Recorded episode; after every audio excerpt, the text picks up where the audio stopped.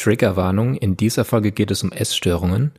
Wir nennen keine Zahlen in Bezug auf Gewicht, BMI oder Maße und sehen davon ab, tiefer auf Praktiken einzugehen. Dennoch könnte der Inhalt für Betroffene triggernd sein.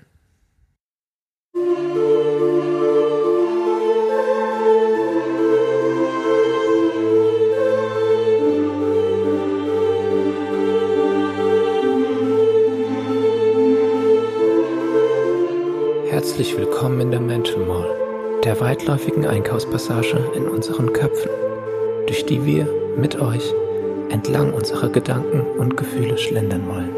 Hier bummeln wir zur Entspannung und Unterhaltung, halten aber auch vor den Schaufenstern unserer Psyche, blicken hinters Glas und reflektieren.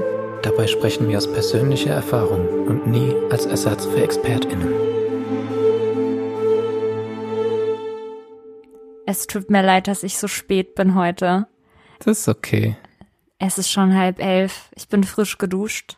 Meine Haare riechen gut nach so einem Lush Conditioner, den ich vom lieben Dennis geschenkt bekommen habe. Ich riech's schenkt- nett. Ja, leider. Der schenkt mir immer die Düfte, die er selber zum Kotzen findet, weil er weiß, dass mir die dann gefallen. Wie lieb. Ja, oder? Ah, Ja, ich bin äh, durch heute. Ich habe die ganze Woche gearbeitet. Ich habe 30 Stunden die Woche gearbeitet, was immer noch weniger ist, als die meisten Vollzeitkräfte machen. Aber ich bin wirklich jetzt auch erledigt. Heute war volles Haus im Café und wir haben die Positionen heute so ein bisschen, ich will mal sagen, unglücklich aufgeteilt. Von den drei MitarbeiterInnen, die da gewesen sind, hat jede Person das gemacht, was ihr am wenigsten liegt, würde ich sagen. Perfekt. Und dann es hat sich ein bisschen das Geschirr gestaut und wir waren noch ziemlich lange eben am Spülen und Putzen und trotzdem muss ich sagen, dass mir das Ganze etwas gibt. Also irgendwie hat die Woche komplett durcharbeiten wirklich äh, Spaß gemacht. Das ist doch schön. Ja, es hat mir irgendwie seelisch so ein bisschen Auftrieb gegeben, weil generell gerade im Moment echt, oh, ich weiß nicht, die Woche ist echt Steckst der Wurm drin? drinne. Ja, ich bin, äh, ich habe jetzt Bescheid bekommen, wie viel Umsatzsteuer ich vorauszahlen muss und das ist einmal genauso viel, wie ich in den letzten Monaten gespart habe. Das heißt, Shoutouts Finanzamt. ja. Hast du dieses Meme gesehen bei Dachshoden? Ist für mich? ist für mich. Es ist so witzig. Es ist genau so. Das Meme war einen Tag vorher und da dachte ich nur so, haha, ja, mal gucken. Und dann kam die Mail und ich war nur so, ey Leute, das kann nicht euer Ernst sein. Oh man. In Zeiten wie diesen, weißt du, wo du irgendwie als Künstlerin sowieso nicht wirklich was verdienst. Hm. Gab schönere Zeiten, aber es wird auch wieder schönere Zeiten geben. Ich bin irgendwie so ein bisschen humble heute. Ich habe mir gestern so gedacht, hey, ich bin Musikerin und das ist das, was ich wirklich bin, aber wenn ich gerade nicht auf der Bühne stehen und damit Leute glücklich machen kann, dann soll es mir erstmal reichen, Leute mit einem schönen Haferlatte Macchiato glücklich zu machen. Und das habe ich die ganze Woche gemacht und das hat mir auch was gegeben. Wie geht's mich. dir denn? Ah, ich bin auch, ich bin, ich schlaf schlecht. Ich bin Hm. überarbeitet. Ich kann nicht mehr. Album, ja. Ja, wir machen jetzt noch ähm, zwei Songs aufs Album, Ja, weil es perfekt werden soll. Und mit ein, zwei Sehr Songs gut. bin ich nicht mehr zufrieden. Die werden jetzt getauscht. ja. Und Video haben wir gedreht letzte Woche. Geil. Ja. Ich war jetzt seit langem mal wieder im Studio mit Luca und es hat so Bock gemacht. Ja, warst du auch bis eben da? Du meintest ja, dass Mhm. du selber nicht wusstest, dass du, äh, ob du, ob du machen kannst. Und ihr wart ihr wieder in denen, wo ich dich auch besucht habe, da das eine Mal? Nee, diesmal Home, Home Studio bei Luca. Ah ja, okay, schön, entspannt. Voll. Ich finde, Er hat auch eine Äh. Katze, mit der, mit der macht's immer Spaß. Äh, ah, chillen. was für eine? ähm, so eine, ich weiß nicht, ich kann Katzen nicht beschreiben. Eine Katze halt. Mit. Augen und mit einer So zwei Augen, so ein cooles Fell. Und ich mag's halt, Bild. weil die, die vertraut mir mittlerweile, weil ich halt so oft schon da war. Und es, also auf der einen Seite finde ich es bei Dogs cool, dass man immer mit denen direkt so BFF ist. Ja, Und bei Katzen dauert es. Die sind halt so kleine, äh, etwas arrogante Wesen. ja, aber wenn Und aber wenn man dann dann das Vertrauen hat, dann fühlt man sich richtig geehrt. ja, das stimmt. Das äh, ist mir auch aufgefallen. Ich habe heute Morgen, bin früh aufgestanden und bin heute zum Frühstück zu meinen Eltern gefahren und ähm, da in der Straße wohnen ganz, ganz viele Katzen und da ist einer, der heißt äh, Muffin und der kam heute Muffin. auch freiwillig auf mich zu und das war das erste Mal. Da habe ich ihn auch ein bisschen, habe ich auch so gedacht, ach ja, okay, ich werde jetzt Hallo, anerkannt. Muffin. Richtig süß. Ich habe heute auch erfahren, wie alt die Pusselise ist, die bei uns im Haus mitwohnt. Die ist schon neun. Was gibt's sonst Neues? Nix eigentlich. Ich bin nächste Woche mit meinem äh, Boyfriend in Berlin vier Tage zum Entspannen. Da sehen wir uns ja auch. Du kaufst ja, du kaufst ja Kunst oder hast Kunst gekauft und kriegst die ist schon die hier, dann, ja. Ich brauche nur noch einen Bilderrahmen ne, und gerahmt, ja. stimmt. Da muss ich äh, deinem Boy auch noch schreiben, Da weil er mir zwei geschickt hat. so einen absurd teuren Rahmenladen auf der Reichenberger, von dem immer erzählt wird. Immer wenn ich äh, irgendwie da in der Gegend unterwegs bin, dann ist immer so, da hat so ein mega teurer Rahmen. Ach nee, warte mal, es geht gar nicht um Bilderrahmen. Es geht um die Nudeln. Ich, Redest du mit mir gerade? ich habe da, ja, ich, ich rede ein bisschen mit mir selber, aber ich habe das gerade selber erst beim laut aussprechen gecheckt, dass alle über den teuren Rahmenladen in der Reichenberger Straße reden, aber sie meinen halt einfach Rahmen zum Essen. Und ich war so, weil vorne an der Ecke ist nämlich tatsächlich ein Bilderrahmenladen. Und deswegen habe ich immer gedacht, dass die expandiert haben und dass es jetzt einen neuen Bilderrahmenladen da gibt. Und in meiner Vorstellung bist du mit Max immer in diesen Rahmenladen gegangen. Und das so, aber es geht um die Nudeln. Habe ich noch nie gegessen. Ich glaube aber, ich weiß, welchen Laden du meinst. Ja. Und ist, ist der extrem teuer? Ich war da noch nicht. Okay. Ich brauche ja Bilderrahmen. Dann geht ihr besser mal in einen Rahmenladen. Ey, Dulli, dummi mir. Anyway, ähm, nee, ansonsten keine Ahnung. Ich habe morgen ein Konzert, da freue ich mich extrem drauf. Ich habe auch irgendwie München, erst vor ne? einer Woche gecheckt. Genau, wunderschöne Stadt, lieb ich sehr. Echt? Und ja, ist meins. Ich weiß nicht, ich weiß, dass es viele berechtigte Vorurteile gibt bezüglich München, aber ich fühle mich sehr wohl in der High Society. Ich sehe mich sehr in München irgendwie. Ja, warum nicht? Ich war Ja. noch nicht so oft da. Ich war, glaube ich, zweimal da, aber auch nur für Konzerte. Ja, ich war auch nur einmal mit der Antilopengang, aber das war der schönste Gig der Support Tour und äh, habe mich irgendwie ganz wohl gefühlt. Irgendwie hat mir die Stadt was angetan. Es ist echt alle, einfach so schick. So ein, Ist eine schicke Stadt, ja. Es, Ja, Ja, schick Voll. trifft's wohl. ja und deswegen, also äh, da freue ich mich total drauf. Ich habe auch vor einer Woche erst gecheckt, dass ich Main Act bin. Ich habe irgendwie gedacht, dass das so ein bunter Abend wird, aber tatsächlich ist die andere Band, die damit spielt, mein Support. Und das ist erst das dritte Mal, dass ich Main Act bin und das ist total schön. Ich Mega. habe auch extra ähm, Midnight Sky von Miley Cyrus vorbereitet. Yes. Hab mit GarageBand so ein Instrumental gebastelt, damit ich nicht aus dem Takt komme auf der Gitarre und ja, Voll geil. Äh, ist, wird's gestreamt? Nee, das ist mit tatsächlichem Publikum. Also, das ist in dieser Sommer, auf dieser Sommerbühne im Olympiastadion. Die bauen da wohl so ein kleines Amphitheater rein, wurde mir gesagt. Und ja, auch ohne Band. Also der Hotzo macht wieder DJ und Also, ja, der sitzt schon in der Küche und redet über Waschmaschinen. Ist der bei euch? Hm, der, weil wir fahren morgen um 7 Uhr mit dem Zug. Wir Kannst wollten mal mal was für die fragen, ob er Umwelt jetzt tun. am Dienstag kommt oder nicht? Ja, das frage ich ihn. Was gibt's bei dir sonst Neues?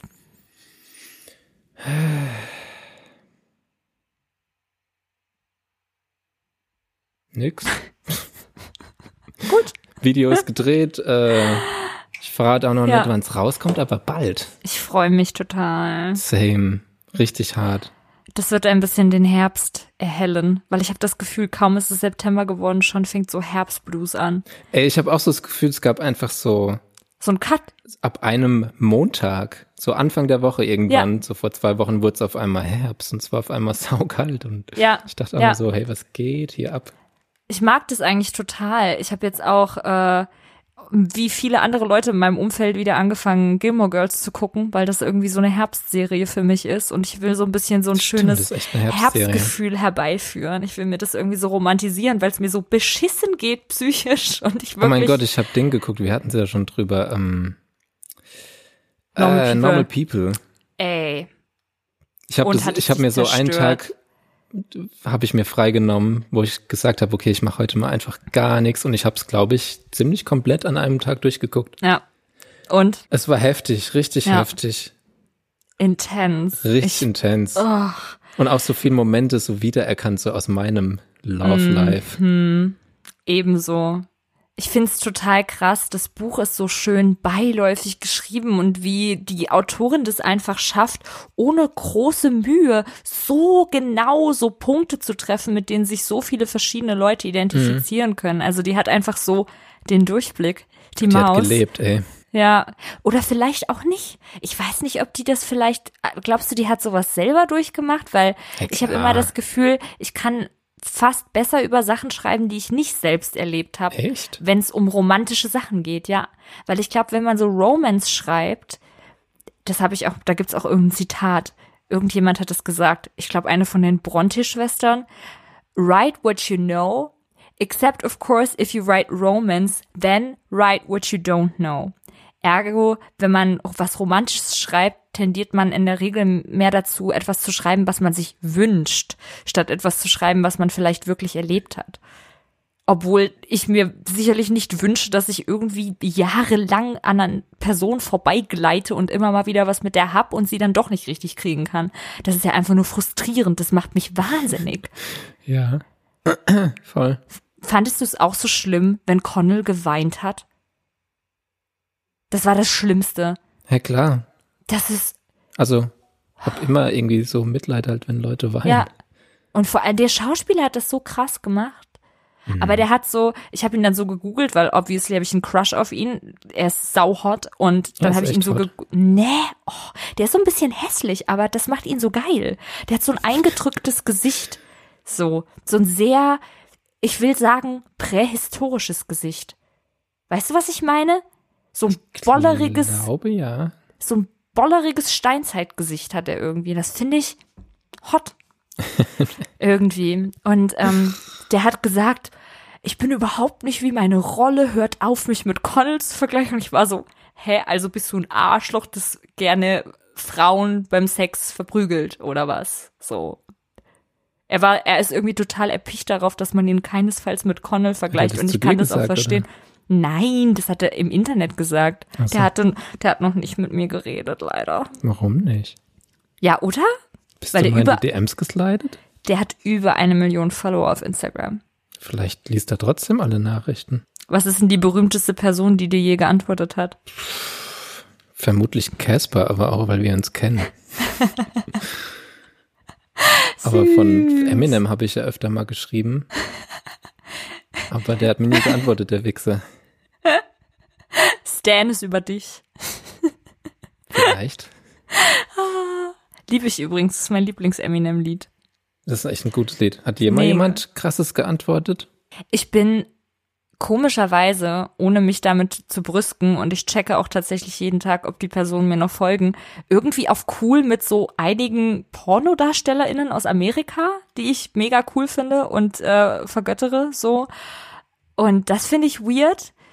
Und ähm, ansonsten jemand mega berühmtes, Eli Roth, das ist ein Regisseur und Schauspieler, der hat mir mal geantwortet.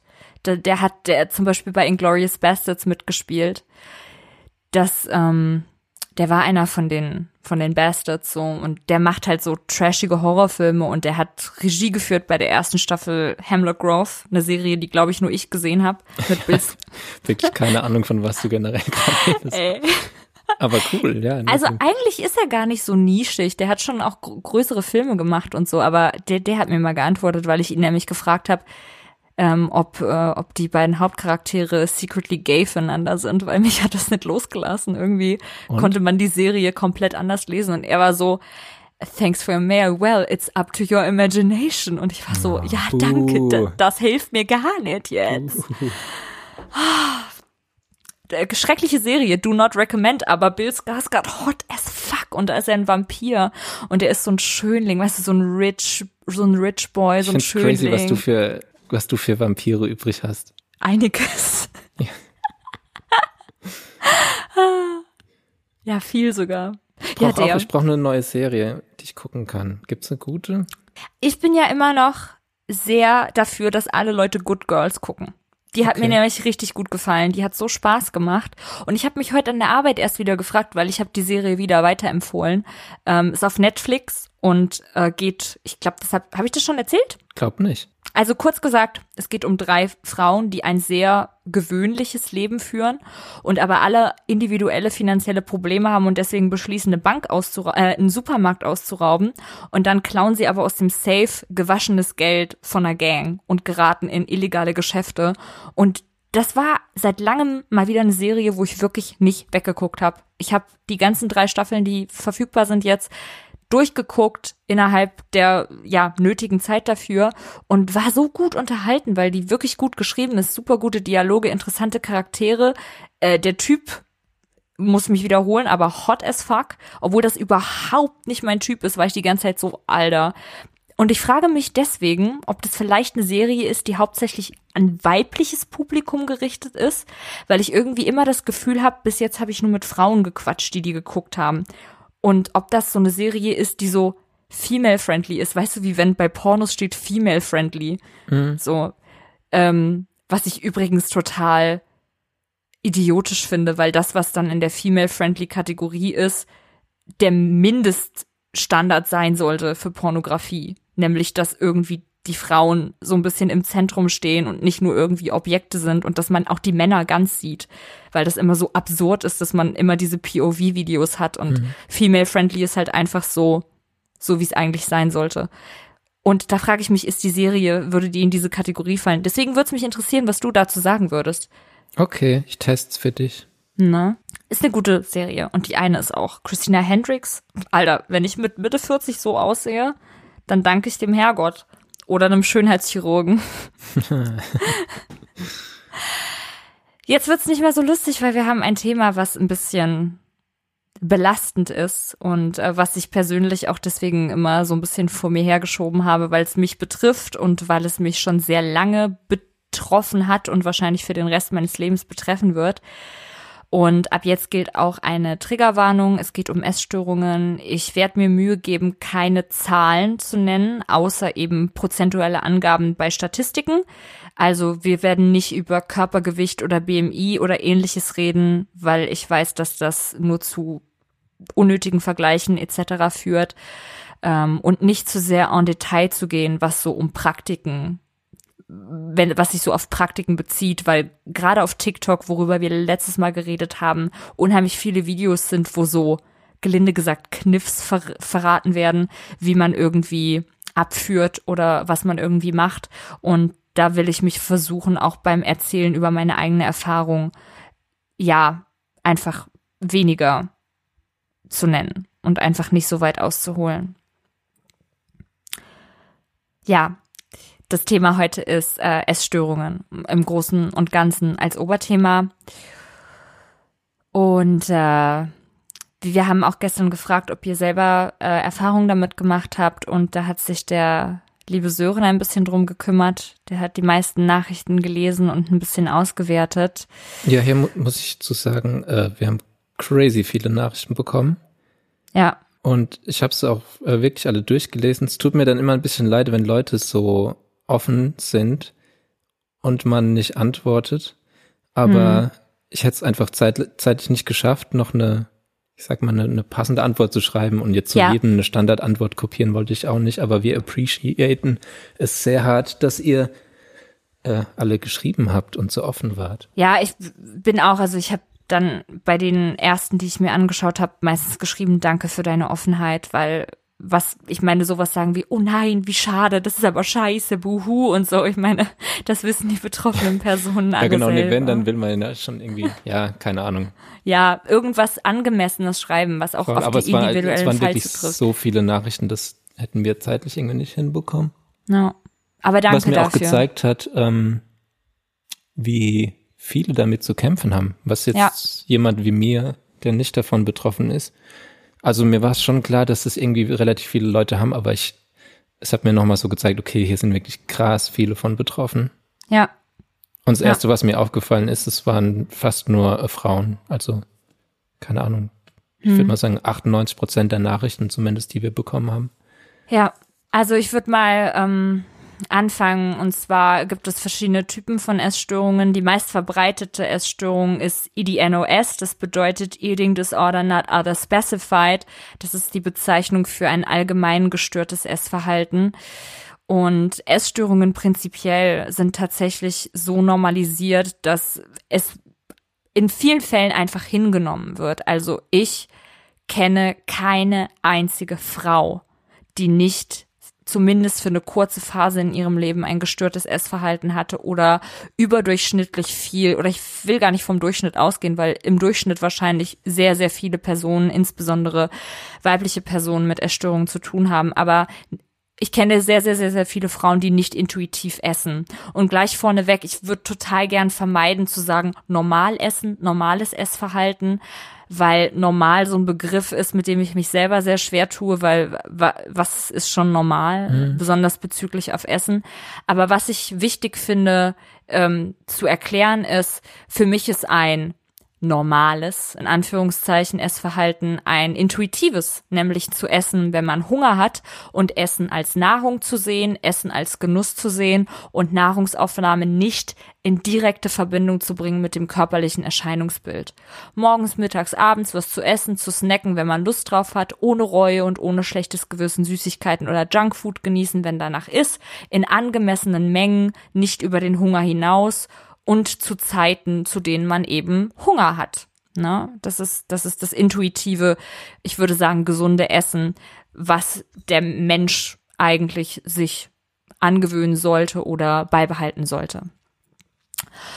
Und ähm, ja, also ich habe hier gleich oben auf meiner Liste, die ich mir geschrieben habe, stehen, dass in 2008 eine Studie gemacht wurde und schon 2008, bevor also die bösen sozialen Medien mit diesen ganzen Vergleichsmöglichkeiten in unser Leben getreten sind, hat jedes zweite zehnjährige Mädchen schon eine Diät ausprobiert. Also gestörtes Essverhalten und der Versuch, durch Essen den Körper zu kontrollieren, sind so engraved in unserer Gesellschaft, dass es in vielen Fällen einfach normalisiert wird und sehr wenig über IDNOS geredet wird. Es wird dann meistens erst ernst darüber geredet, wenn es sich in eine Anorexie oder Bulimie oder Binge-Eating-Disorder entwickelt.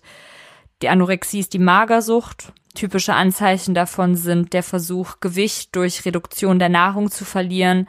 Akribisches Kalorienzählen gehört dazu. Einige Betroffene treiben exzessiv Sport, um Kalorien zu verbrennen. Das Gewicht wird kontrolliert und dadurch wird ein Gefühl der Kontrolle über das ganze Selbst gewonnen. Nach dem Essen hat man ein schlechtes Gewissen. Einige Betroffene oder viele Betroffene führen Buch über die zugenommenen Kalorien, messen ihre Glieder, messen ihren Umfang. Gemeinsame Aktivitäten, die ums Essen kreisen, werden prinzipiell vermieden. Das heißt, viele Anorexie-PatientInnen ziehen sich komplett aus dem Sozialleben zurück, weil in vielen sozialen Situationen einfach Essen dazugehört. Das ist für mich persönlich zum Beispiel auch heute noch irgendwie so ein Faktor, dass mir immer anders wird, wenn es zum Beispiel an der Arbeit heißt, hey, heute nach Feierabend bestellen wir uns heute alle Pizza, weil ich dann einfach weiß, okay, ich werde dann wieder ablehnen. Oder in der Schule, wenn irgendjemand zu spät gekommen ist und einen Kuchen backen musste, dann war das immer, als ob jemand irgendwie keine Ahnung, eine Waffe mit in die Schule bringt für mich. Ich wusste schon morgens, oh nein, die und die Person bringt heute Kuchen mit, dann geht sie mit dem Kuchen rum und da muss ich wieder sagen, nein, danke, ich nehme nix. Und das fühlt sich dann an, als ob ich irgendwas ganz Schlimmes machen würde, weil ich es nicht esse. Und dann vermeidet, dass man, vermeidet man diese Situation vielleicht in meinem Fall bis zu dem Punkt, wo man gar nicht in die Schule geht, weil sowas passieren könnte. Also ich habe viel geschwänzt, als ich magersüchtig war, weil ich wusste, ich werde in der Schule auch mit Essen konfrontiert und Leute werden mich auf meinen Körper ansprechen. Ähm, Einige Anorexie-PatientInnen schauen sich zwanghaft Bilder von Essen an, konsumieren sogenannte Thinspo, also Medien, auf denen sehr schlanke Körper zu sehen sind, um sich weiterhin zu motivieren, weniger zu essen. Das eigene kleiner werden und weniger werden wird stark romantisiert. Es gibt ja auch so Pro-Ana-Foren, in denen ich mich selbst auch bewegt habe. Und Anorexie hat eine Sterblichkeitsrate von 15 Prozent das ist mehr als bei jeder anderen psychosomatischen Krankheit. Das heißt, von allen psychosomatischen Krankheiten ist Anorexie letztlich am tödlichsten. Hm. Das ist einfach straight up eine tödliche Krankheit.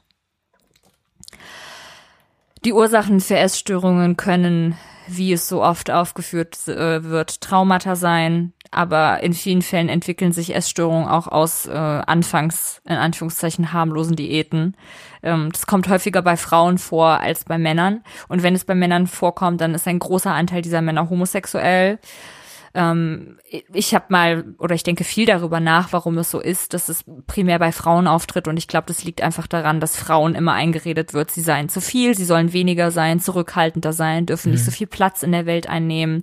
Ähm, Anorexie und Bulimie fangen oft in der Pubertät an, wenn der weibliche Körper dazu tendiert, mehr Gewicht anzulegen und ähm, viele Anorexie-PatientInnen halten durch eine Essstörung und durch das Kontrollieren des eigenen Körpers sehr stark am Kleinsein fest und an diesem, ja, an diesem nicht, nicht weiblich sein in, by definition, weil Weiblichkeit ja auch immer mit Körperfett assoziiert wird auf eine Art und Weise, weil ein, ein, ein biologisch weiblicher Körper ähm, mehr Fettdepots hat. Und deswegen hängt es eben stark damit zusammen, dass es in der Pubertät anfängt bei vielen, bei vielen Frauen oder vielen Mädchen zu dem Zeitpunkt noch. PatientInnen haben ein gestörtes Körperbild. Es geht nicht nur zwingend darum, schlank und in Anführungszeichen schön zu sein, sondern es geht viel darum, Kontrolle zu erlangen und sich selbst immer wieder zu übertreffen. Man steht praktisch in Konkurrenz mit sich selbst und will sich immer weiter pushen. Und das Ganze kann, besonders in der Anfangsphase, zu psychischen Hochs führen. Also vielen PatientInnen geht es am Anfang gar nicht so schlecht und deswegen ist es so trügerisch und so gefährlich. Dadurch, dass man erstmal vermeintlichen Erfolg hat durch Gewichtsreduktion oder durch das Kontrollieren der Nahrungsaufnahme, hat man das Gefühl, etwas Gutes zu machen, etwas Starkes zu vollbringen. Und in Pro-Ana-Foren wird ja auch immer wieder darüber geredet oder in Pro-Ana-Foren geht es ja auch krass darum, sich gegenseitig zu pushen und zu vergleichen und so. Dann gibt's noch die Bulimie, die ist auch oft in Kombination mit der Anorexie ein Problem. BulimikerInnen sind aber oftmals nicht sichtbar essgestört. Man kann generell sowieso Essstörungen niemandem ansehen. Es gibt auch anorektische Personen, die laut dem BMI, den ich hasse und verteufele und auch nicht anerkenne, übergewichtig sind. Ähm, keine Essstörung ist von außen sichtbar. Ähm, BulimikerInnen ähm, haben sichtbare Erscheinungen, weil eine Bulimie sehr, sehr schnell auf die körperliche Gesundheit übergreift. Und diese äußeren Erscheinungen sind dann tatsächlich sowas wie schlechte Zähne, geschwollenes Gesicht vom Erbrechen, ausfallendes Kopfhaar, vermehrtes Körperhaar, ist auch bei Anorexie-PatientInnen der Fall, weil sie eben mehr frieren, deswegen wächst ein Flaum, Blutergüsse durch das Mangel durch den Mangel an, an, Fett am Körper. Da ist nichts mehr, was die Knochen schützt, wenn man stark untergewichtig ist. Es gibt aber auch eben die Binge-Eating-Disorder oder Binge-Anfälle bei einer Bulimie, die durch starke Gewichtszunahme sich äußern. Und ja, also es sind vielerlei körperliche Symptome, die auftreten können, aber nicht müssen. Weil, wie gesagt, es ist halt nicht immer sichtbar. Zur Binge-Eating-Disorder ist zu sagen, das ist die häufigste Essstörung. Ähm, viele Leute, die auch sonst ein intuitives Essverhalten haben, tendieren ab und zu dazu zu bingen. Das bedeutet, äh, sie haben, äh, ich hasse den Ausdruck, aber Fressanfälle Schöner beschrieben kann man sagen, in kurzer Zeit werden Mengen an Essen konsumiert, die über den Hunger hinausgehen, die sogar bis zu Bauchweh und Übelkeit führen. Es hat etwas Zwanghaftes, man kann nicht damit aufhören, man hat das Gefühl, man muss weitermachen und in der Regel werden dann eben auch primär Lebensmittel konsumiert, die als ungesund gelten. Süßigkeiten, Junkfood, große Mengen davon. Da verfällt man relativ schnell in eine Art Wahn und dies kann eine Art Selbstbestrafung und auch Selbstverletzung sein. Es gibt noch Unterformen der Anorexie, wie die Anorexie athletica. Das bedeutet, äh, statt des Fokuses auf die Aufnahme von wenig Nahrung liegt der Fokus hier mehr auf dem Verbrennen der zugenommenen Kalorien durch exzessiven Sport. Betroffene treiben stundenlang Sport bis zur absoluten Erschöpfung. Und dann gibt es noch die Orthorexie. Das ist eine Obsession vom sehr gesunden Essen. Also chemisch behandeltes Essen oder Essen mit vielen Zutaten aus der Plastikverpackung oder als Junkfood oder Süßigkeit geltende Nahrung wird prinzipiell abgelehnt.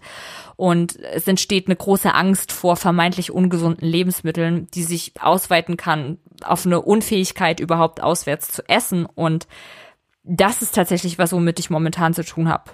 Also ich bin sehr erpicht darauf, sehr gesund zu essen und ich vertraue dem Essen in Restaurants nicht. Ich habe Inwiefern? ich habe, ähm, das klingt jetzt super absurd, aber ich habe immer irgendwie Angst, dass da zu viel Zucker drinne ist, dass zu viel Fett drinne ist, dass irgendwas drinne ist, auf das ich allergisch reagieren könnte, wenn ich ein Restaurant gefunden habe, in dem ich weiß, da schmeckt's mir und denen vertraue ich, dann gehe ich immer wieder eher dahin, anstatt was Neues auszuprobieren. Also in neuen Restaurants bin ich immer überfordert und ängstlich, fühle mich sehr, sehr unwohl und ich bin eben wirklich, also ich ernähre mich gerne gesund und ich nasche auch Sachen, aber das sind nie Supermarktschokoladen, sondern das ist immer Rohschokolade, maximal mit Kokosblütenzucker.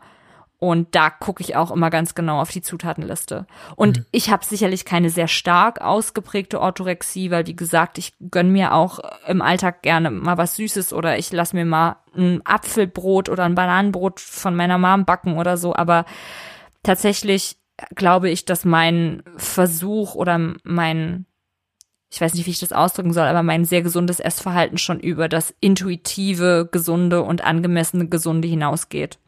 Weil es auch meiner Meinung nach okay ist, subjektiv, äh, objektiv betrachtet okay ist, mal irgendwie die, die plant-based Nuggets bei Burger King auszuprobieren, von denen gerade alle reden. Aber das werde ich nicht machen, Mhm. weil es einfach vom Burger King ist. Und das schließt sich für mich komplett aus. Ja, so viel zu der Theorie. Es war jetzt wieder, war jetzt wieder viel. Aber Ähm, interessant. Ja, ich, ich finde es eben, also ich kenne mich mit der Thematik natürlich aus Erfahrung ganz gut aus, aber ich finde es halt krass, dass es so viele verschiedene Unterformen gibt, die im Grunde genommen alle durch einen Trichter auf den Punkt gebracht werden können, dass es darum geht, den Körper zu kontrollieren. Und auch den Kopf zu kontrollieren. Ja. Magst du mal ein bisschen was von unseren Nachrichten Mhm. vorlesen? Also was äh, häufig geschrieben wurde, was ja auch generell so ein Ding mit äh, psychischen, wie sagen wir jetzt am ehesten, Krankheiten? Ja, es Ja. ist einfach auch wirklich eine Krankheit. Ja, ähm, dass man, dass viele akzeptiert haben, dass es was ist, womit sie wohl immer zu kämpfen haben und dieses Denken abgelegt haben, sie müssen das Ganze jetzt besiegen. Ja. Das kann ja auch förderlich sein. Also Eben, mir also ich- persönlich, Ich kenne mich da jetzt nicht so gut aus, als dass ich sagen würde, es bei niemandem kann das jemals heilen, weiß ich nicht. ach doch schon. Also ich, also ich denke, dass man immer eine Art, man trägt immer einen Geist mit sich davon. Und das äußert sich alleine schon dadurch, dass man einfach nie vergessen kann, wie viel Kalorien 100 Gramm Studentenfutter haben. Wenn du das einmal weißt, dann weißt du das einfach. Und wenn du dich intensiv mit der Materie auseinandersetzt, dann weißt du das plötzlich von allen erdenklichen Lebensmitteln und das kannst du nicht mehr vergessen. Das heißt, selbst wenn du wieder intuitiv isst und das größtenteils ausblenden kannst, wirst du wahrscheinlich im Hinterkopf haben, wie viel Kalorien du an dem Tag zu dir genommen hast. Und das ist sehr schwer abzulegen. Hörst du mich noch? Jetzt bist du wieder weg. Jetzt wieder da. Hast du noch Ja, gehört, ich was ich erzählt habe? Nee, mein, Okay. mein WLAN, jeden Abend kackt das ab. Ich bin jetzt über mein Handy drin. Okay. Jetzt müsste klappen. Sehr gut. Ich habe auch einfach tatsächlich zu Ende geredet. Ich habe gesagt, dass man eben nicht vergessen kann, wie viel Kalorien irgendwelche Lebensmittel haben. Na, also Ach selbst so, dass man das nicht rauskriegt? genau, ja. Ja, das, das genau, das habe ich auch häufig gelesen, dass dieses Zählen eigentlich so das ist, was man wirklich wohl nicht rauskriegt. Ja, weil du es nicht vergessen kannst. Ja.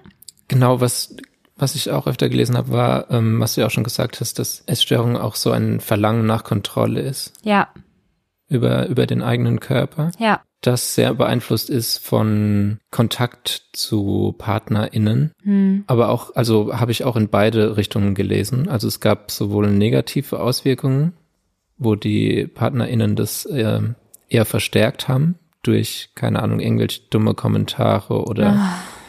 Einfach äh, nicht gecheckt haben, dass es halt ein Problem ist, so, Ja. dass man irgendwie angehen muss.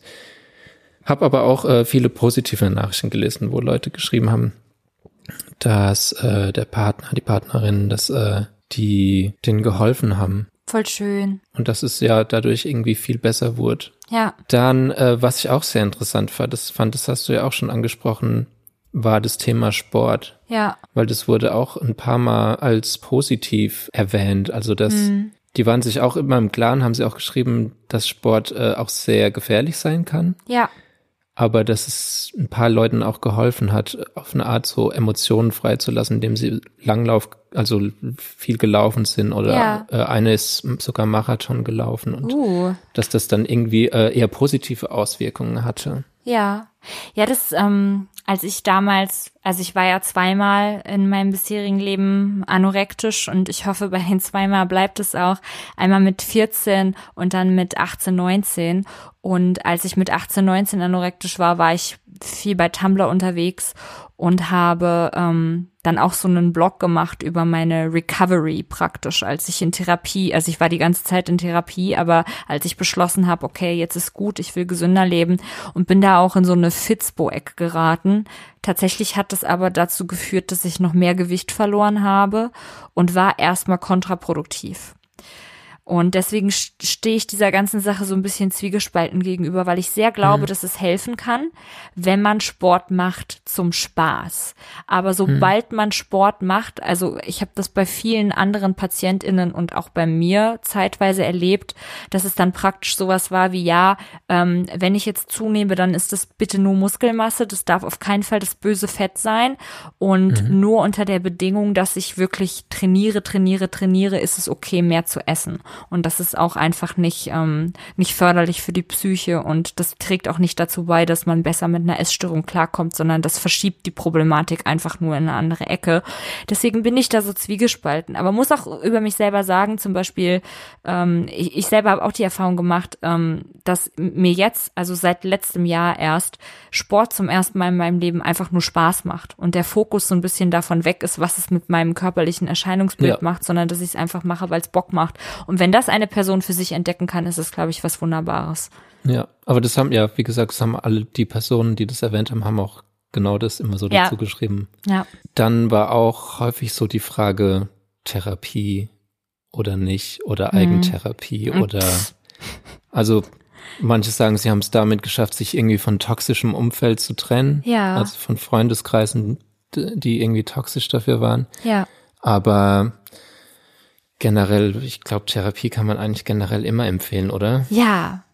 Ich empfehle Therapie auch Leuten, die keine, ja, die wahrscheinlich nicht mal die Diagnose irgendeiner psychosomatischen oder generell psychischen Krankheit bekommen. Therapie kann auch Personen helfen, die vielleicht einfach gerade eine schwere Zeit im Job durchmachen oder die vielleicht gerade in der Beziehung ein bisschen, ja, Konflikte haben mit PartnerInnen.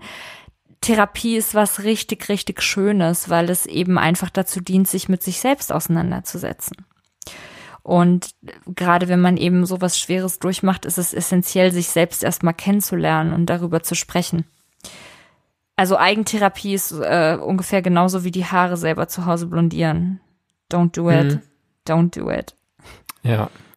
Und man muss auch immer dazu sagen, so, selbst wenn die, die oder der erste Therapeutin nicht äh, passend sind, dass man das Ganze dann nicht, äh, wie, wie sagt man, an den Nagel hängen soll, sondern Ja. weitersuchen, dass man äh, irgendwann findet man die Person so, mit Genau. der man connected und die einem auf jeden Fall weiterhelfen kann.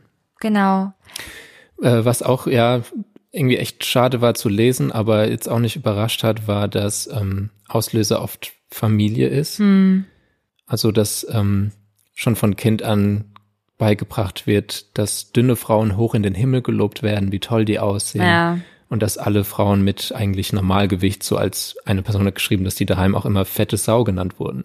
Alter, von der eigenen Familie. Ja, ja. Weißt du, und das sind so Sachen- natürlich stark geprägt hat, so. Das, das kommt Familienmitgliedern wahrscheinlich so leicht von der Lippe, weil die meinen, ist nicht Ja. böse und die wissen einfach nicht, was sie damit anrichten. Das sind so Hm. kleine, subtile Sachen. Das ist so, das tut mir so leid. Das ist so, Voll. Also ich kenne das auch noch aus Schulzeiten, so wie Ähm, man da geredet hat. So ja. auch Sachen, wo ich mich heute derbe schäme, wo Ja. es mir unendlich leid tut, Ja. wo man halt so richtig dummes Zeug gesagt hat, ohne drüber nachzudenken. ja. Also ich, ich will natürlich würde es sich anbieten, jetzt so meine komplette Lebensgeschichte zu erzählen, weil wenn ich von meiner Essstörung rede, dann muss ich zwangsläufig die Geschichte meines bisherigen Lebens erzählen, weil das so eng miteinander verbunden ist. Das ist Klar. untrennbar konnotiert. Ich ich habe länger eine Essstörung, also ich bin über die Hälfte meines bisherigen Lebens essgestört. Und ähm, ich versuche das mal in der Kurzfassung, weil das gerade ganz gut passt, glaube ich. Ich wurde halt ja. in der Grundschule, ich war ein kräftiges Kind. Ich würde nie sagen, dass ich wirklich irgendwie medizinisch betrachtet für irgendjemanden in einem besorgniserregenden Bereich bin, wobei ich auch heutzutage einfach weiß, dass Gesundheit kein Gewicht hat, ja, aber früher war es ja immer so, der Kinderarzt hat immer drauf geachtet, dass nicht zu viel geschnuckt wird und so. 90er Jahre noch was ganz anderes gewesen. Und äh, meine Familie hat mir aber nie das Gefühl gegeben, dass es falsch ist. Zumindest meine Eltern nicht. Ich bin im Haus aufgewachsen, in dem auch meine Oma väterlicherseits gewohnt hat. Und das war immer schon eine sehr, sehr attraktive, tolle Frau, die sehr auf ihr Aussehen geachtet hat, die auch Gymnastik gemacht hat und die immer mir gesagt hat, nasch ruhig ein bisschen weniger, aber auch das war in meiner Kindheit nicht mit Druck verbunden, sondern das war wie so eine Empfehlung, was mich vielleicht halt so wie so eine kleine Mikroaggression unterschwellig beeinflusst hat. Aber ja, ich kam in die Schule und in Kontakt mit anderen Kindern und dann war ich fette Sau, Donnerwalze, fette Kuh, Schwein und so weiter und so fort. Und das alles ein kleines an ein kleines Mädchen gerichtet, was einfach nichts gemacht hat, außer mhm. auf eine bestimmte Art und Weise auszusehen. Und das erste Mal wegen meinem Gewicht geweint habe ich, als ich acht Jahre alt war ein kleines Kind. Da sollten wir für die Schule einen Steckbrief anfertigen und eben auch unser Gewicht aufschreiben, was ich heute komplett vermessen Wirklich? finde. Ja, das, also ich weiß ja auch nicht, was in dem Kopf von der Lehrerin vorgegangen ist, ähm, uns dazu zu nötigen, das aufzuschreiben, weil das ist doch scheißegal eine Frau, die jahrelang mit Kindern arbeitet und vielleicht auch merkt, dass bereits junge Mädchen sich Gedanken um die Körper machen und auch junge Jungs, ja, äh, müsste eigentlich besser wissen, als Kinder dazu zu bringen, ihr Gewicht aufzuschreiben. Aber aus irgendeinem Grund war das relevant und ja, da ähm, habe ich dann natürlich gesehen, was meine Freundinnen auf ihren Steckbriefen stehen hatten und dass es bei mir viel mehr war. Und bis zu dem Zeitpunkt war mir gar nicht bewusst, dass man das irgendwie in einer Zahl messen kann, dass ich kräftiger bin als die anderen. Und das war das erste Mal, dass ich damit konfrontiert war. Da habe ich viel geweint und auch beschlossen, eine Diät zu halten, aber habe dann tatsächlich noch einige Jahre intuitiv gegessen. Als Kind bleibt ja auch nichts anderes übrig im Elternhaus, ja. Mhm. Und ähm, habe Essen genossen, wenn ich an meine Kindheit denke, dann denke ich immer viel an Essen, weil das die einzige Zeit in meinem Leben war, in dem ich Essen ohne schlechtes Gewissen genießen konnte. Also halt sowas wie ein Kuchen oder eine Zimtschnecke oder irgendein Plunderteilchen vom Bäcker oder irgendwas von McDonald's oder so.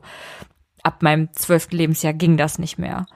Als ich so in die Pubertät kam und alle um mich herum auch, habe ich eben zugenommen und das war für mich ganz schrecklich, weil ich mich sowieso immer im Schulumfeld als zu viel empfunden habe. Wie ich eben schon gesagt habe, so der Begriff Donnerwalze.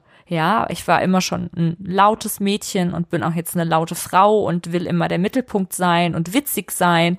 Und dann wurde mir immer gesagt, ich sei so ein Kumpeltyp, ich bin wie ein Mann, ich bin eine Donnerwalze. Und das wurde gar nicht böse gesagt, aber das hat sich schlecht angefühlt, weil innen drin war ich sehr verletzlich, weißt du, ich war ja. schon immer sehr sensibel und ängstlich. Und, und obwohl ich auf der einen Seite vielleicht irgendwie intelligent war auf der sozialen Ebene oder auch in der Schule und belesen, war ich trotzdem noch sehr, sehr, sehr, sehr kindlich und sehr weltfremd. Und irgendwann habe ich gedacht, ich möchte, dass mein Äußeres meinem Inneren entspricht. Ich möchte zart sein, ich möchte klein sein, ich möchte, dass die Welt sieht, wie verletzlich ich bin. Und dann hatte ich eben auch eine toxische Freundschaft mit einem Typen, der auch psychische Probleme hatte. Der war zwei Jahre älter als ich und das war halt nicht romantisch, aber der hat mich trotzdem, ohne jetzt das nächste triggernde Fass aufzumachen, unangebracht behandelt. Sagen mhm. wir es mal so. Und es kam zu einer Situation, in der er was gesagt hat, was sich bis heute in mein Hirn gebrannt hat. Und ähm, das ist so mega personal, ich will das nicht unbedingt hier sagen. Jedenfalls, das war ja, der Zeitpunkt, an dem ich gesagt habe, weil an dem Abend habe ich meine Freundschaft mit ihm beendet. Ich habe die Situation verlassen, habe danach nicht mehr wirklich mit ihm geredet und habe gesagt, okay, ich muss mein Leben jetzt ändern. Ich will nichts mehr in meinem Leben haben, was mit ihm zu tun hat und ich will überhaupt nicht mehr dieser Mensch sein, der ich war, als ich mit ihm zu tun hatte. Und über den Sommer habe ich mich so ein bisschen regeneriert, will ich mal sagen, habe angefangen gesund zu essen, weniger Süßes zu essen. Und eine Zeit lang war das auch echt in einem Rahmen, wo ich sage, ich habe einfach meine Ernährung umgestellt und damit bin ich gut gefahren. Aber als ich gemerkt habe, es funktioniert, ich nehme ab, wollte ich immer mehr und immer mehr. Und dann war ich auf einmal magersüchtig. Also das war ein fließender Übergang. Ähm, rückblickend kann ich sagen, ich bin meinen Eltern sehr dankbar, weil die relativ schnell erkannt haben, dass ein Problem vorhanden ist und ich bin sehr früh in Therapie gekommen, bin aber tatsächlich an eine Therapeutin geraten, die selber äh, Anorexie-Patientin war und mhm. die mir praktisch so Sachen gesagt hat, die ich jetzt auch nicht passend finde für einen Podcast, weil ich die selber noch als extrem triggernd empfinde, aber praktisch hat die mich sehr demotiviert. Ne? Und ähm, in der Zeit, in der ich zum ersten Mal magersüchtig war, habe ich dreimal die Schule gewechselt, weil natürlich in jedem schulischen Umfeld irgendwann die Leute auf mich zukamen und mich gefragt haben, du bist ja so dünn, wie hast du das geschafft? Du warst ja früher so fett und jetzt bist du ja so dünn, du siehst so toll aus.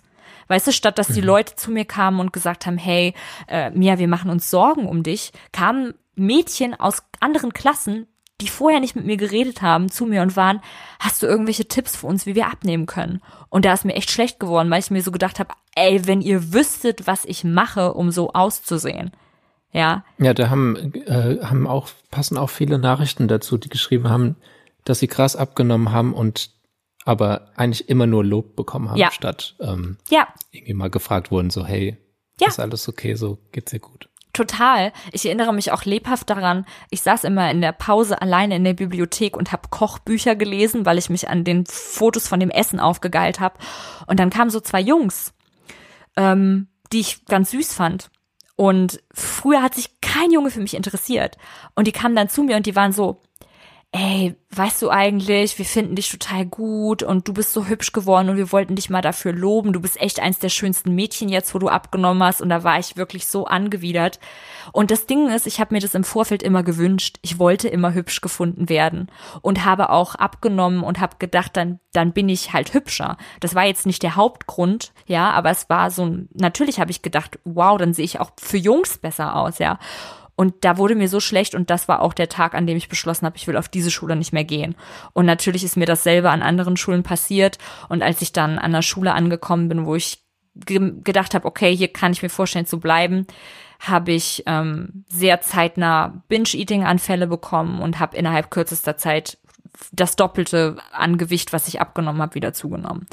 Und dann war ich für gut drei Jahre in meiner Jugend wirklich dick und wollte sterben, weil ich das Gefühl hatte, ich bin alles, was ich hasse und ich weiß, dass das, was ich gerade rede, extrem Fettophobia reproduziert, die ich zu dieser Zeit stark verinnerlicht hatte. Heute ist meine Sicht darauf natürlich anders und könnte ich ah, emotional, könnte ich in eine Zeitmaschine steigen und könnte mein 15-jähriges Ich sehen, besuchen, würde ich sie in den Arm nehmen und würde sagen, das ist überhaupt nicht schlimm, dass du dick bist. Das ist hm. überhaupt gar nicht schlimm. Und ich würde sie in den Arm nehmen und fair behandeln, weil ich war zu der Zeit so unfair zu mir. Ich habe mich hm. dermaßen gehasst. Ich habe Gedanken gehabt, die ich so gar nicht aussprechen kann und auch nicht möchte und habe mich immer mehr aus allem zurückgezogen und das Schlimmste war eben, dass dann auch die Leute zu mir kamen und sagen, was ist denn mit dir passiert? Du warst so dünn, jetzt bist du so fett, öh. Und das sagen dir so, die sagen dir das ins Gesicht. Mhm keine Sekunde lang denken die darüber nach, was das in dir anrichtet, was das für einen Selbsthass hervorbringt. Das war ganz schrecklich für mich. Und dann hatte ich das große Glück, nach einem weiteren Schulwechsel ganz liebe Freunde kennenzulernen.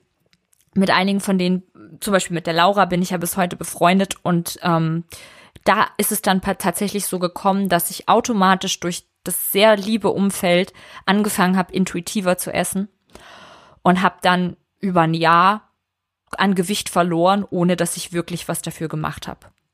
Weil mhm. einfach meine Psyche, ich hatte keine Binge-Anfälle mehr. Das heißt, da war, da war irgendwie der Druck weg und dieser Zwang zum Überessen war weg.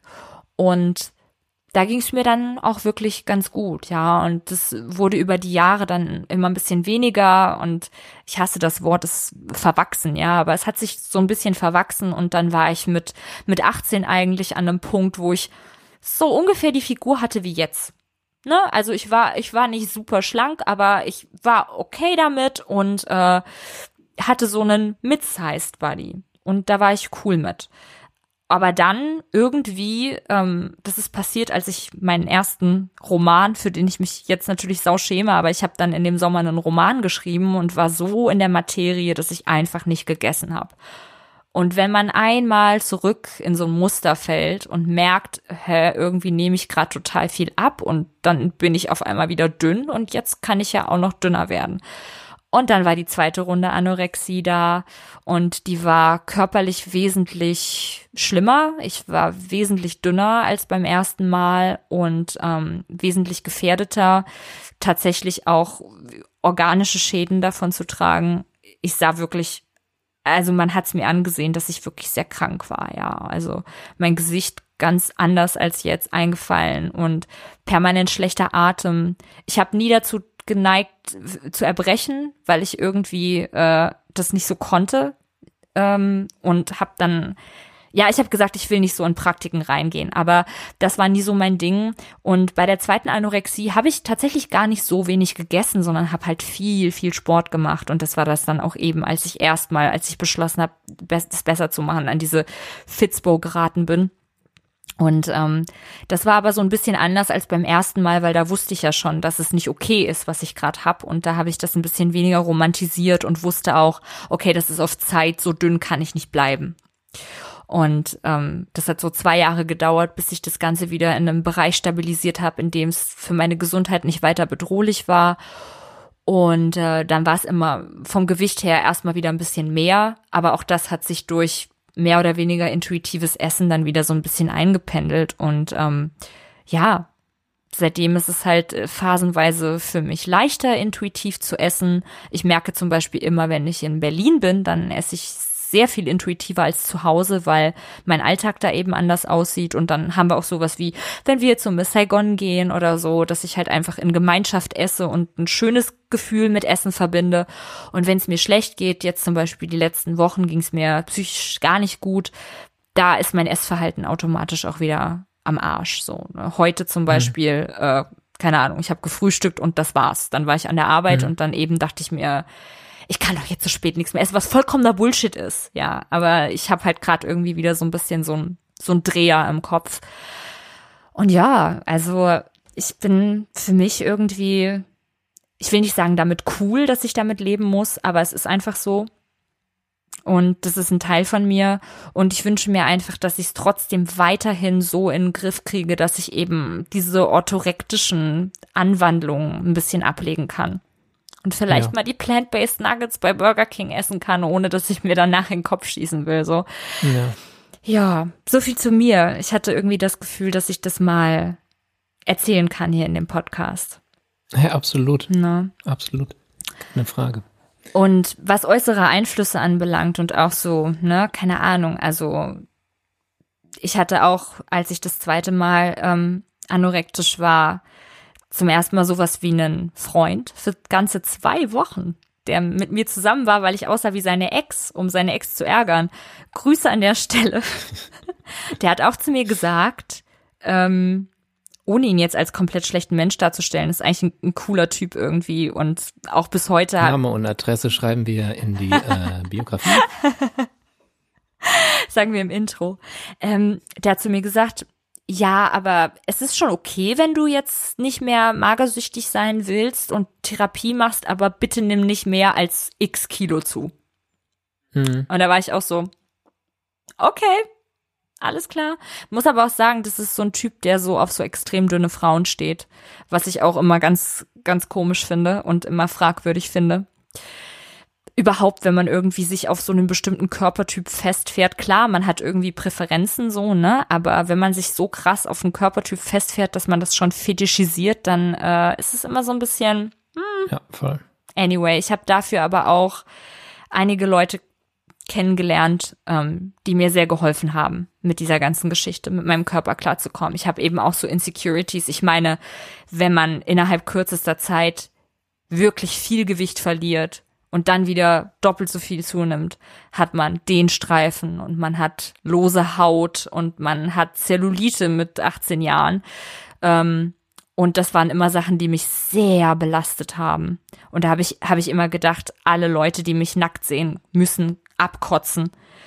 Und ich habe aber tatsächlich nie die Erfahrung gemacht, dass irgendjemand das schlimm fand. Und damit will ich mhm. nicht sagen, es geht darum, wie mein Körper von anderen Leuten gefunden wird, aber vielleicht hilft es Personen mit ähnlichen Struggles einfach dabei zu realisieren, dass der Blick, den man auf den eigenen Körper hat, niemals dem entspricht, der jemand auf den Körper hat, wenn es in einer sexuellen oder romantischen Situation dazu kommt, dass man einander nackt sieht. Weil wenn ich Sex mit einem, mit einem Girl hab und die hat den Streifen und die hat Zellulite und die hat, was weiß ich, lose Haut, weil sie an Gewicht verloren hat oder so, das ist mir doch scheißegal. Wenn ich die toll finde, dann finde ich die so toll, wie sie ist. Und das gleiche gilt auch für Männer und nicht-binäre Personen. Na? Ja. Also da kann ich wirklich auch meinem 18-jährigen Ich, was gedacht hat, niemand wird jemals mich geil finden, sagen, Girl, first of all, du siehst schon toll aus und second of all, wirst du noch mal viel hotter aussehen mit 25, 26 und viele Leute werden das gut finden, aber das Wichtigste ist, du selbst wirst es gut finden. Und an dem Punkt bin ich jetzt. Und das ist, finde ich, schon so die halbe Miete. Mein Essverhalten ja. ist Fakt, aber zumindestens bin ich an einem Punkt, wo ich in den Spiegel gucke und sage, yes, geil, gut, in Ordnung, alles gut. So muss es sein, das ist schön. Ja. Eine äh, ne, ne interessante Nachricht fand ich noch. Eine Person hat geschrieben, dass sie, wenn ich mich richtig erinnere, waren die oder sind die ein Paar. Mhm. Und sie meinte, sie hat eine Essstörung und er sagt zwar nicht, dass er eine hat, aber irgendwie merkt sie halt, dass er auch eine hat. Uh. Und es ist immer so ein bisschen, wenn die dann zusammensitzen, traut sich niemand so wirklich zu essen, weil man immer weniger essen will wie ah. der oder die andere. Oh Gott. Redet und darüber. Sie, ja, sie meinte, sie hat schon mal angesprochen und da hat es aber irgendwie nicht so funktioniert und jetzt meinte sie, traut sie sich nicht mehr, das anzusprechen. Hm, kann ich auch verstehen. Ah. Ja, also ist auf jeden Fall ist es nicht einfach. Ich denke mal, es macht nie Sinn, Sachen unter den Tisch zu kehren und nicht drüber zu reden. Ja. Aber wäre jetzt meine Frage an dich auch, ähm, was würdest du sagen, wie, wenn dir jetzt aus, auffällt bei einer anderen Person, da stimmt irgendwie was nicht mit deren Essverhalten? Ähm, wie würdest du es am ehesten ansprechen oder an, ansprechen oder am liebsten angesprochen werden auch? Mm, also ich muss sagen, wenn dann mal, was nicht oft vorgekommen ist, eine Person zu mir kam, die ernsthafte Sorge bekundet hat, dann habe ich mich gefühlt, als ob mich jemand beim Masturbieren erwischt hätte. Mhm. Also es war immer das Gefühl, meine Privatsphäre wird stark beeinträchtigt und ich fühle mich ertappt und erwischt. Gerade äh, als ich zum ersten Mal magersüchtig war, war das mein kleines Geheimnis auf eine Art. Und ich wollte nicht, dass das irgendjemand rausfindet. Da muss man sehr vorsichtig sein. Ich muss an dieser Stelle sagen, dass ich äh, an der Arbeit eine Kollegin habe, die ähm, natürlich kann es auch eine Stoffwechselerkrankung sein, aber diese Kollegin ist sehr, sehr, sehr dünn und ähm, hat andere körperliche Erscheinungsmerkmale, die auf eine Magersucht und Bulimie hinweisen. Und diese Kollegin ist äh, oftmals den ganzen Tag im Betrieb und ich sehe an ihrem Ess- und Trinkverhalten, dass es sehr stark dem ähnelt, wie ich auch zu der Zeit gegessen und getrunken habe.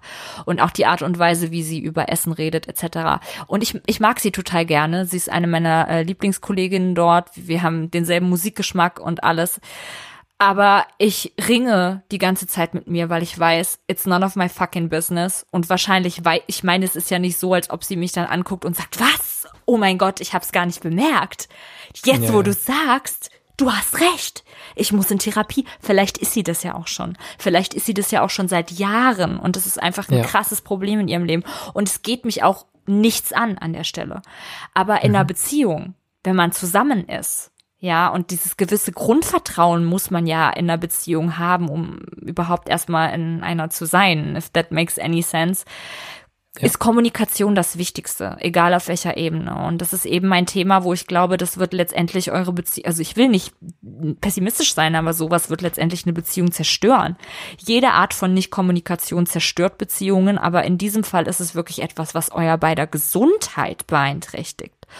Und ich denke, dass gerade, ist, ist, die, ist der Partner männlich? Ist es ein Ja. Ja, ich denke gerade, dass viele Männer sich das nicht eingestehen wollen, wenn sie ein Problem mit Essen haben. Ich habe im Laufe der Recherche auch mal so darüber nachgedacht, vielleicht haben gar nicht so wenige Männer Essstörungen, sondern das wird einfach nicht bemerkt.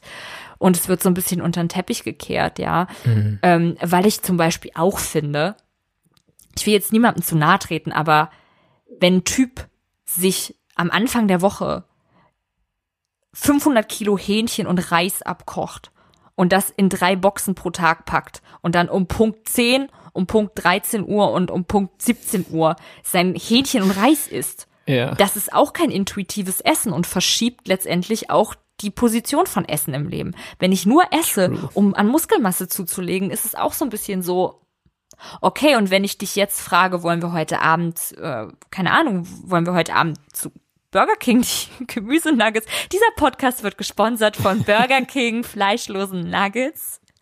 Ähm, nee, aber Schon weißt du, gesehen, dass die gibt. Weißt du, was ich meine? So, dann sagt die Person, Ja, ah, ich, war, voll. ich war mal mit so einem Typen befreundet und das war echt so, wir waren so in der Stadt und wir shoppen gerade und er ist so, ey, ich muss an mein Auto und er hat im Auto einfach so ein kleines Stoffregal, wo seine Foodboxen drinne sind und dann stehe ich mit ihm in dem Parkhaus, da muss er sein Mittagessen, dann gehen wir zurück in City Point und shoppen weiter. Also es ist so, finde ich, finde ich auch schon irgendwie ein bisschen fragwürdig. Aber who am I to judge, ja? Ich denke, dass viele Männer auch ein Problem haben, sich das einzugestehen und äh, inwiefern irgendwie das passiert durch das Zusammenleben mit der anderen essgestörten Person. Ähm, eine Kombination von zwei essgestörten Leuten wird immer wieder zu Konkurrenzverhalten führen. Und ich will nicht sagen, macht Schluss oder so, aber redet bitte nochmal darüber. Ich weiß, dass es schwer ist, aber manche Sachen müssen vier, fünf, sechs Mal angesprochen werden, bis man ein gutes Gespräch darüber führen kann. Das ist in jeder Beziehung so. Egal, ob das um sowas Schwerwiegendes geht wie eine Essstörung oder um irgendwas, was ein bisschen lä- läppischer ist, so. Ähm, man, man muss kommunizieren, auch wenn es unangenehm ist. Und dann ist es vielleicht auch das nächste Gespräch nicht das Beste und vielleicht ist auch das dritte Gespräch nicht das Beste, aber vielleicht kommt beim vierten was drum rum. Was auch aufgetaucht ist, das passt ja auch zu unserer letzten Podcast-Folge, dass ähm, gestörtes Essverhalten häufig versteckt wird.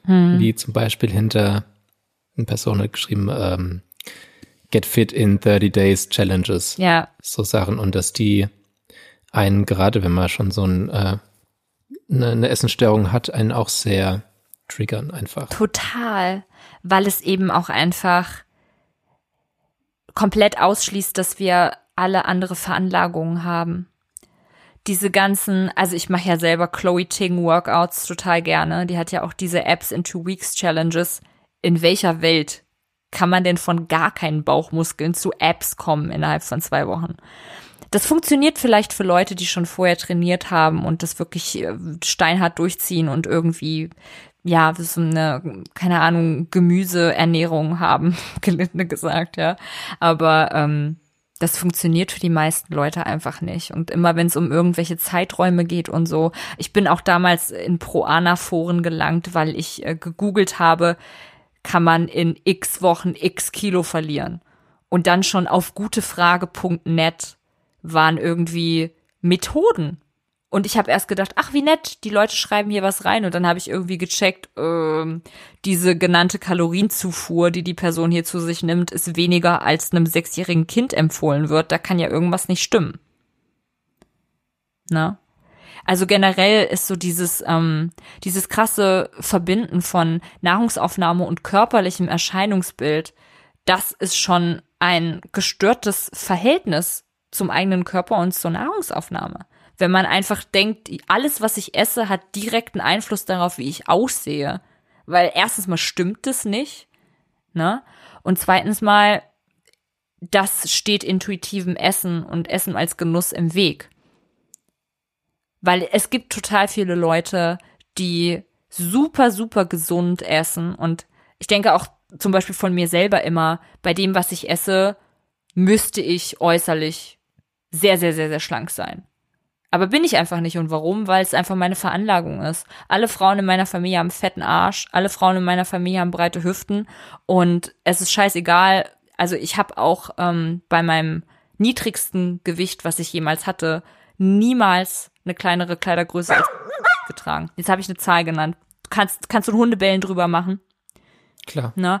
Also an der Stelle es ist keine, keine zu den kleinen Größen zählende Kleidergröße.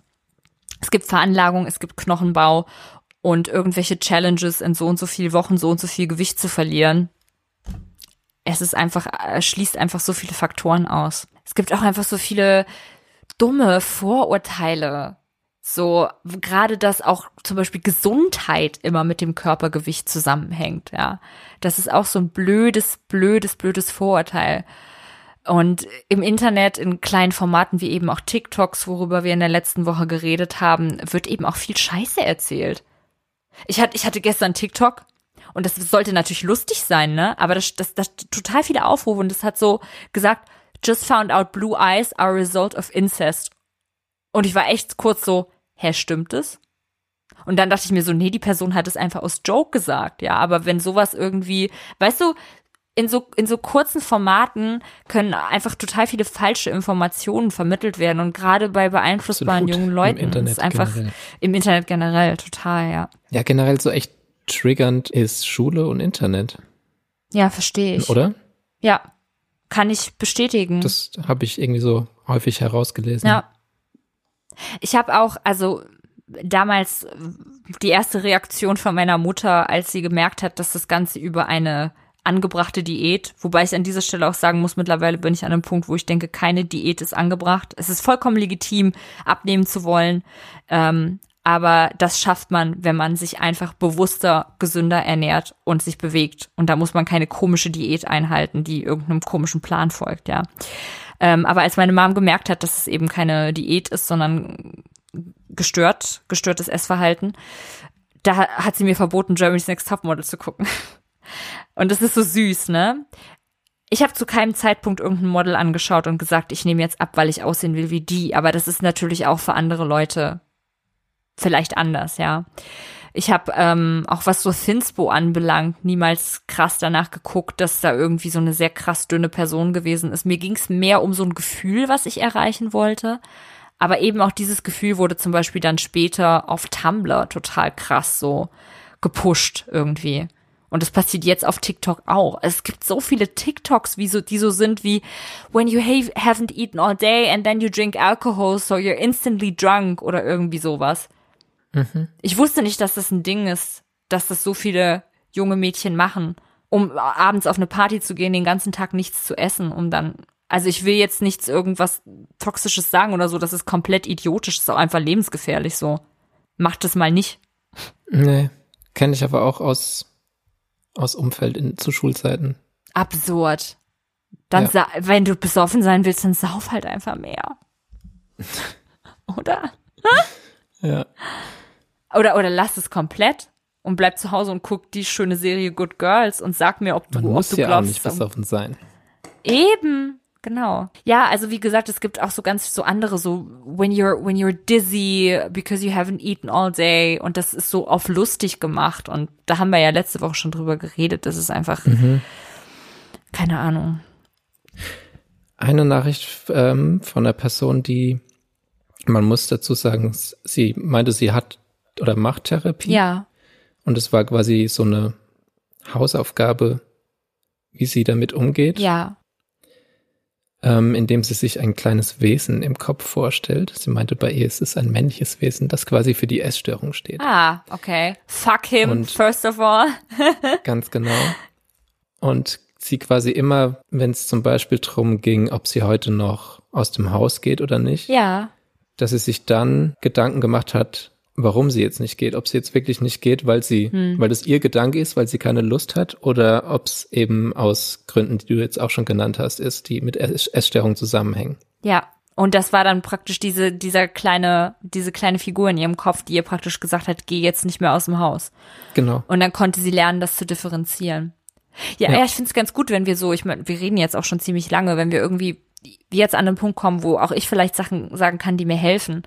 Ähm, und zwar, erstens mal ist das das Romantisieren des eigenen Körpers in einem Stadium, in dem er dir nicht gefällt. Mir hat es immer krass geholfen an Tagen, an denen ich mich nicht schön gefühlt habe und an denen ich mich fett gefühlt habe, in Anführungszeichen. Fett ist kein Gefühl.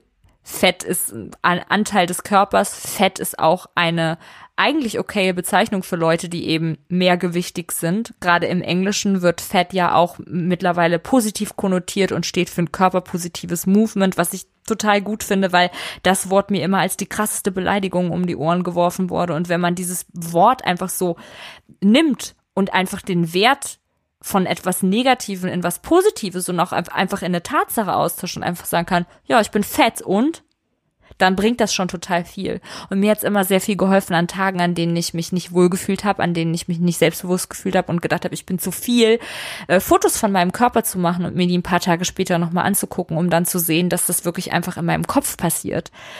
Ablenkung, ein gesundes Umfeld, darüber reden weil, wie ich schon gesagt habe, am Anfang fühlt sich das an wie dein schmutziges kleines Geheimnis, was du mit aller Kraft hüten willst. Aber solange du das machst, geht's nicht weg.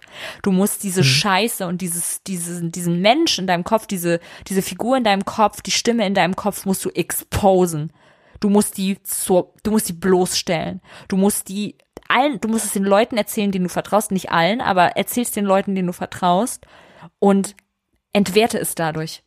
Nämlich der Punkt, ab dem ich angefangen habe, darüber zu reden, war der Punkt, ab dem es für mich irgendwie weniger interessant wurde, weil es war ja plötzlich nicht mehr mein kleines Ding, was ich irgendwie so geheim machen konnte. Und je mehr ich darüber geredet habe, desto mehr Distanz konnte ich dazu gewinnen. Und mich in Therapie zu begeben mit letztlich der passenden Therapeutin, hat so viel gebracht. Diese Therapeutin hat immer sehr viel Logik reingebracht, sich auch einfach mal mit anderen Fakten zu befassen und auch einfach irgendwann im Leben an den Punkt zu kommen, oder in diesem Prozess des Gesundes, gesund zu werden, an den Punkt zu kommen, wo man merkt, zunehmen ist nicht das Schlimmste, was passieren kann. Es gibt Millionen von Dingen auf der Welt, die schlimmer sind als zuzunehmen. Und das ist für mich etwas, was ich mir immer wieder in den Sinn rufen muss, weil man einfach Gewichtsschwankungen hat. Ich, ich wiege mich sowieso nicht mehr. Ich habe keine Ahnung, was ich wiege. Ich habe mich vor Ewigkeiten das letzte Mal gewogen. Und ist mir auch egal mittlerweile so. Ja, aber es gibt mal Phasen, da ist die Hose ein bisschen enger und da ist die Hose ein bisschen lockerer und sich dann einfach zu sagen, hey, das ist gerade überhaupt nicht schlimm. Die Medien und Frauenzeitschriften und Jahrhunderte von der Prägung, dass Frauen immer weniger sein sollen, haben dir das vielleicht eingeredet, dass das schlimm ist. Aber ich kann jetzt zehn Sachen nennen, die schlimmer sind, als zuzunehmen. Und dann einfach mal im Kopf zu gehen, ey, äh, irgendjemand, den ich liebe, könnte sterben. Und das dann mal in Relation zu stellen, da merkt man mal, was man sich für einen Stress einfach macht damit, ja. Ähm, fett zu sein ist nicht das Schlimmste, was man sein kann. Im Gegenteil, das ist eigentlich überhaupt nicht schlimm. Und äh, dünn zu sein ist nicht das Erstrebendste auf der Welt, ja. Und auch wenn man eine Binge-Eating-Disorder hat, dann hat man ja eine krasse Verschiebung des eigenen Körperbilds im Kopf und irgendwann davon wegzukommen, dass man das Essen immer damit konnotiert, wie man aussieht, was ich schon mehrfach erwähnt hat, ist ein großer, ist ein großer, großer Schritt dabei. Und ich glaube, ich finde auch die Methode, die von der Person, die uns geschrieben hat, gut, sich die Essstörung im Kopf einfach wie ein bösartige Person vorzustellen, mit der man sich unterhält, um Distanz zu gewinnen, das Ganze von außen zu sehen. Und Jetzt auch einfach mal so harte Fakten auf den Tisch. Man kann vor allen Dingen eine Anorexie sehr schön romantisieren, ja. Äh, und auch über eine Bulimie kann man herrliche Witze machen und eine Binge-Eating-Disorder kann man so schön normalisieren, weil so viele Leute darunter leiden, dass man sagen kann, haha, gestern wieder Fressanfall gehabt und so. Sobald man in diesem Warnmodus ist, hat das nichts mehr mit irgendwas zu tun, was man beschönigen kann. Und ein für alle Mal von mir in meiner Position gesagt, nichts an der Essstörung ist cool. Nix. Nix daran ist süß oder quirky oder erstrebenswert oder sexy oder in irgendeiner Form toll. Das ist komplett scheiße und nichts, was zu romantisieren ist. Und ganz lange hatte ich das Problem, dass ich es eben irgendwie cool fand, weil es mich von der Masse abgehoben hat.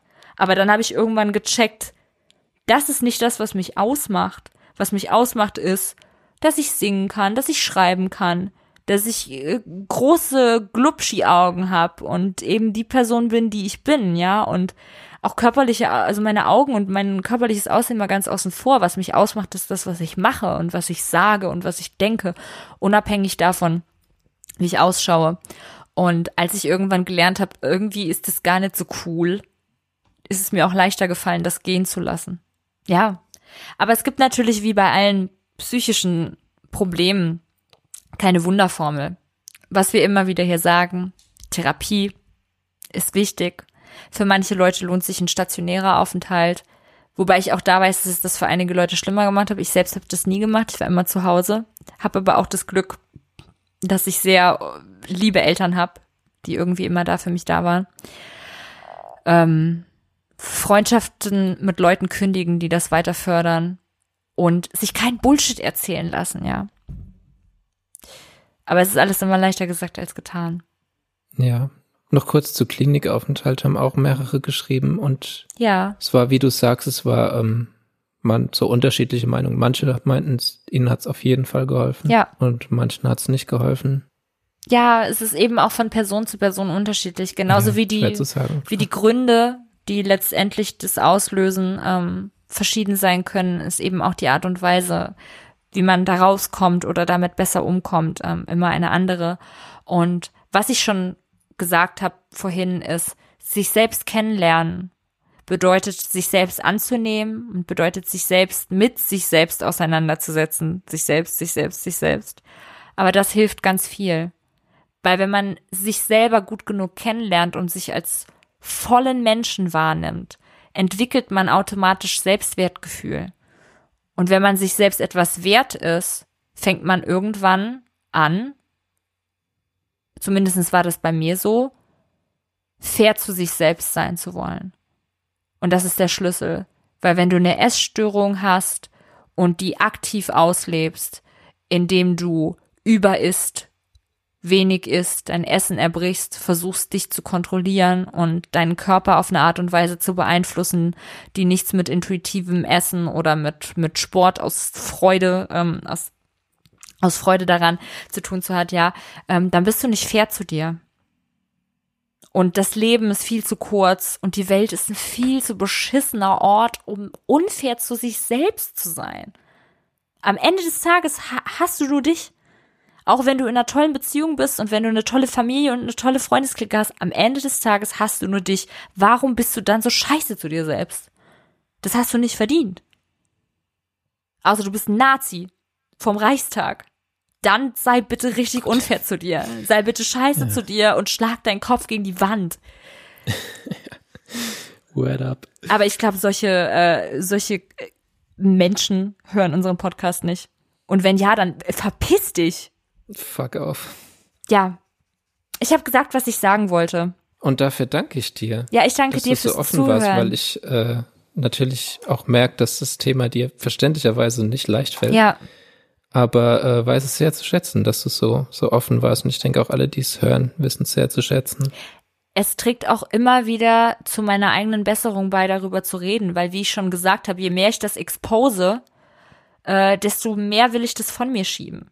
Ich merke eben, wenn ich wieder in eine Phase komme, in der es schwerer ist, dass ich dann automatisch so so dumm, so, oh Gott, hoffentlich merkt es niemand. Hihi, ich habe ja heute so wenig gegessen oder so. Und dann denke ich mir so, wie dumm bist du eigentlich? Und dann rufe ich meinen Freund an und sage, äh, irgendwie habe ich heute den ganzen Tag voll wenig gegessen. Und dann sagt er, äh, das passiert zum Beispiel in Berlin manchmal, okay, geh ins Rewe am Ostbahnhof und hol dir jetzt bitte noch fünf Bananen oder so. Und dann merke ich wieder, ja, okay, mache ich. Ne? Also darüber reden, exposen, diese scheiß Essstörung am Schopf packen und den ganzen Freundinnen oder auch nur einer einzigen Person oder sich selbst im Spiegel zeigen und sagen, guck mal, wie scheiße, dich will ich nicht mehr. Fuck off, Halsmaul, lass mich in Ruhe. So viel dazu. Es war eine super schöne Folge, es hat mir Spaß gemacht. Ich muss jetzt meine Sachen packen für München. Wir fahren mit dem Zug. Dann müssen wir noch Lunchpakete packen für uns. Und dann sitzen wir in so einem Vierer hoffentlich gemütlich und äh, düsen in den Süden. Und ich wünsche euch unglaublich viel Spaß dabei. Dankeschön. Das Grüß die war, beiden. das mache ich. Das war äh, Mental Mall, der lustige Clowns-Podcast mit Sergio und mir morgen. Heute besonders. Heute war, heute war es richtig witzig, hab Tränen gelacht heute. Ähm, ja, danke fürs Zuhören. Ihr könnt uns auch weiterhin auf unserem Instagram-Account Nachrichten schreiben, auch wenn wir die vielleicht dann nicht ausführlich beantworten und vielleicht auch nicht in der nächsten Folge besprechen. Ähm, lesen wir die gerne und äh, danken euch für euer Vertrauen. Und Und für den Support. Es haben so viele Leute auch wieder liebe Nachrichten geschrieben. ja, das stimmt. Auch ich finde es auch Jedes immer Mal schön, wir kriegen noch voll viel zu der Borderline-Folge. Wöchentlich. Und das finde ich auch schön. Ich bin mal gespannt, wie die ankommt. Hast du noch irgendwas zu sagen? Außer, was du wahrscheinlich nicht mal gehört hast, aber wie abnormal geil ist denn eigentlich der Song, der auch auf unserer Playlist, der übrigens auch folgen könnt auf Spotify. Wir haben immer eine Playlist zum Podcast, ähm, wo wir einfach random Songs reinpacken. Am Anfang haben wir die noch so an unserem Thema orientiert und jetzt mittlerweile ist es so, ja. Das war zu schwierig, einfach. Man musste immer richtig recherchieren, ja, welches was Lied. machst du jetzt für Songs für Essstörungen? Keine Ahnung. Ja, ja, zu manchen Themen, genau. Eben. Und Welchen Song habe ich gehört? Äh, den von Bring Me the Horizon und Youngblood. Oh, babe. Habe ich nicht gehört. We hope you had a lovely day. Richtig geil. Hast du das Gamer, wenn du den singst? Ne- Ups. Ich glaube nicht. Kannst meine Ich hab, Stimme äh, pitchen. Nightcore-Version. Ich habe viel zu spät, also ich weiß nicht warum jetzt erst, aber ich habe heute Caroline Polacek entdeckt. Oh. Ist ja mega Göttin. nice. So You Hurting Möchte My ich auf Feelings. jeden Fall äh, Hit Me Where It Hurts auf die Playlist packen. Auch wunderschön. Heftiger Song. Kennst du Chairlift, die Band, in der sie vorher war? Ah, okay. Ich kenne die Band, Ja. aber ich wusste nicht, dass sie dabei war. Sie lieb ich. Chairlift finde ich richtig, richtig geil. Ich habe eben auch die diese KEXP Live Video auf YouTube gesehen, wo sie ein paar Songs spielt. Oh, das kenne ich noch gar nicht. All auf dem Piano toll. nur. Heftig. Der auch, also Ganz, auch ganz das Video toll. zu So Hot You're Hurting My Feelings, das hat mich letztes Jahr so. Der Text ist so toll. Wow, die schreibt richtig gute Lyrics. Äh, Begnadete Künstlerin. Jene liebe ich. Was wollte ich denn gerade noch sagen wegen Nightcore-Version? Ach ja, ich habe einen Wunsch. Kann mal jemand bitte eine Nightcore-Version von Valentinstag machen und von Goth Girl? Weil es gibt eine von Es geht dir gut. Und es reicht mir nicht. Dankeschön. Gute Nacht oder äh, guten Tag oder ja, boah, ist es Für 0 uns Uhr ist 7. erstmal gute Ich Nacht. meine 0 Uhr Sachen packen. 7, ey. Geisterstunde. Uhuhu.